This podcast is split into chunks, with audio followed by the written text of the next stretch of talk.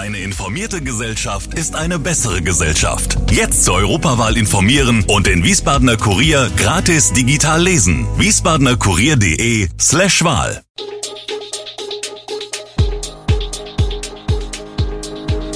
Gude, unser morgendliches News Update. Das Wichtigste aus Wiesbaden für Sie im Überblick. Guten Morgen aus Wiesbaden an diesem 29. November. In Wiesbaden werden zwei neue Impfzentren aufgebaut, erster Heimsieg für die Eintracht und das Wichtigste zur neuen Omikron-Variante. Das und mehr hören Sie heute im Podcast. Wir beginnen in Wiesbaden. Die Suche nach neuen Impfstandorten im Stadtgebiet geht voran. Für die kommende Woche sei geplant, in zwei Liegenschaften Impfzentren aufzubauen, sagt Christian Stettler aus dem Gesundheitsdezernet am Freitagabend. Eines soll in zentraler Lage und ein weiteres im Schelmengraben sein. Weil noch die Mietverträge unterschrieben werden müssen, wollte er die genauen Standorte allerdings noch nicht nennen. Weitere Liegenschaften seien in der Prüfung und werden besichtigt. Wie berichtet, muss Wiesbaden auf Geheiß des Landes bis spätestens 5. Dezember Kapazitäten für etwa 7000 Impfungen in der Woche aufbauen. Derweil müssen auch die 40 neuen Stellen besetzt werden, die das Stadtparlament für das Impfen beschlossen hat. Die Besetzung der Arztstellen verlaufe positiv, sagt Stettler. Für die medizinischen Fachangestellten sei man in Kontakt mit Leiharbeitsfirmen. Trotz der angespannten Lage werden in Wiesbadens Kliniken weiterhin keine planbaren Eingriffe verschoben, sagt Patrick Körber, Sprecher der HSK, die als koordinierendes Haus fungieren. Im Versorgungsgebiet 5, das bis nach Limburg-Weilburg reicht, waren am Freitagnachmittag drei Intensivbetten frei, zwei davon in Wiesbaden. Das sei aber immer eine Momentaufnahme.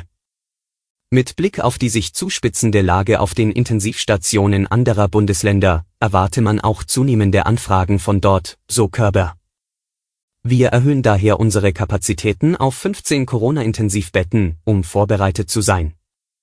Bislang sei es immer gut gelungen, Corona-Fälle im Versorgungsgebiet zu verteilen, das werde zusehends schwieriger. Die Gewerbeimmobilien GmbH installiert an zentralen Stellen Ladestationen für E-Bikes. Verteilt auf fünf Standorte werden in den kommenden vier Monaten nach und nach 48 Ladepunkte in Betrieb genommen, teilt die GWI mit. Sie werden unter anderem am Marktplatz, am Theaterparkhaus, an der Villa Schnitzler in der Biebricher Allee, am Atriumhaus am Gustav-Stresemann-Ring und am kommunalen Gebietsrechenzentrum im Konrad-Adenauer-Ring zu finden sein. Ein Blick auf den Sport. Es ist geschafft, die Frankfurter Eintracht hat den ersten Heimsieg der Saison unter Dach und Fach gebracht, ein 2 zu 1 gegen Union Berlin. Und es war wieder ein später Sieg, diesmal ein ganz spezieller, weil hochverdient. Vor 24.000 Zuschauern war die Eintracht gegen den FC Union Berlin durchweg die bessere Mannschaft, hatte aber ein halbes Dutzend bester Chancen vergeben. Doch dann kam die letzte Minute der fünfminütigen Nachspielzeit.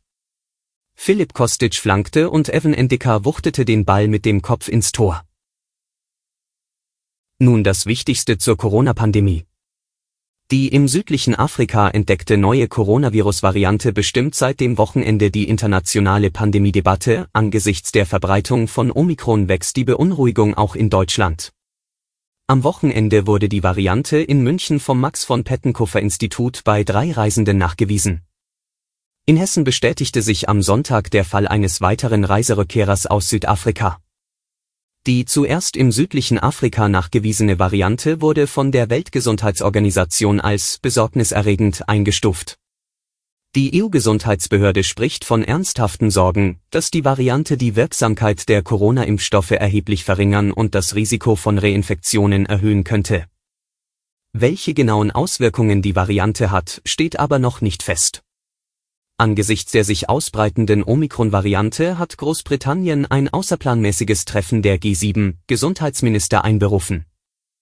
Die Fachminister der führenden westlichen Wirtschaftsnationen werden am Montag die aktuellen Entwicklungen diskutieren, wie die britische Regierung am Sonntagabend mitteilte. Großbritannien hat noch bis Ende des Jahres den Vorsitz der G7-Staaten inne. Und was passiert in Deutschland? Bei der bisher größten Aktion zur Verlegung von Intensivpatienten sind am Wochenende knapp 50 Schwerkranke aus den Ländern Bayern, Thüringen und Sachsen in andere Bundesländer gebracht worden. Die Verlegung im Rahmen des sogenannten Kleeblatt-Systems dient der Entlastung von Intensivstationen in den drei von der vierten Corona-Welle besonders hart getroffenen Bundesländern. Die Situation auf den Intensivstationen in den Corona-Hotspots wird von Medizinern als dramatisch beschrieben Allein in Bayern lagen am Sonntag nach Angaben des Intensivregisters mehr als 1000 Covid-Patienten auf den Intensivstationen, über die Hälfte davon unter Beatmung.